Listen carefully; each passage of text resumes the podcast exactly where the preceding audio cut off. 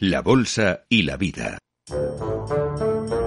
Y hoy las elecciones protagonizan la jornada en la Comunidad Autónoma de Madrid. Vamos a recordar algunas peculiaridades de cara al voto con nuestro abogado Arcadio García Montoro. Buenos días, abogado.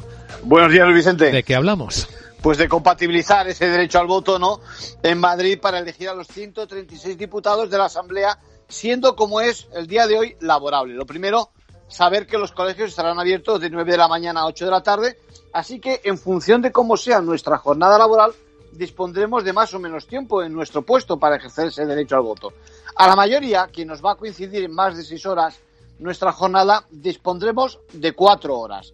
Bueno, no se trata de agotarlas, ¿eh? aunque recordemos que son remuneradas y conviene que las escojamos con cierta coordinación con el resto de los compañeros. Y si tenemos un horario fuera de, de las eh, de 9 a 5, que muchos, por ejemplo, tienen. Bueno, pues cuanto menos coincide con esa franja de votación, ya sabemos que menor es el permiso, como es lógico, ¿no? Se entiende que uno ya dispone de más tiempo para ejercer su derecho.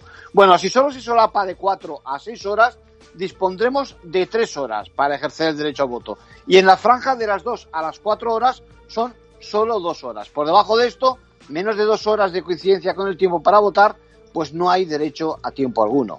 En conclusión. Pues ya sabemos lo de hoy, lo que toca, ¿no? Respetar los turnos, Ojo, recoger el justificante, que no lo olvidemos una vez que hayamos votado, nos lo pueden pedir en la empresa, y lo de siempre, que el voto es secreto, que no se puede alterar el orden del acto electoral, etcétera, etcétera. Que tengan un buen día, ¿no? Eso es. Gracias, abogado.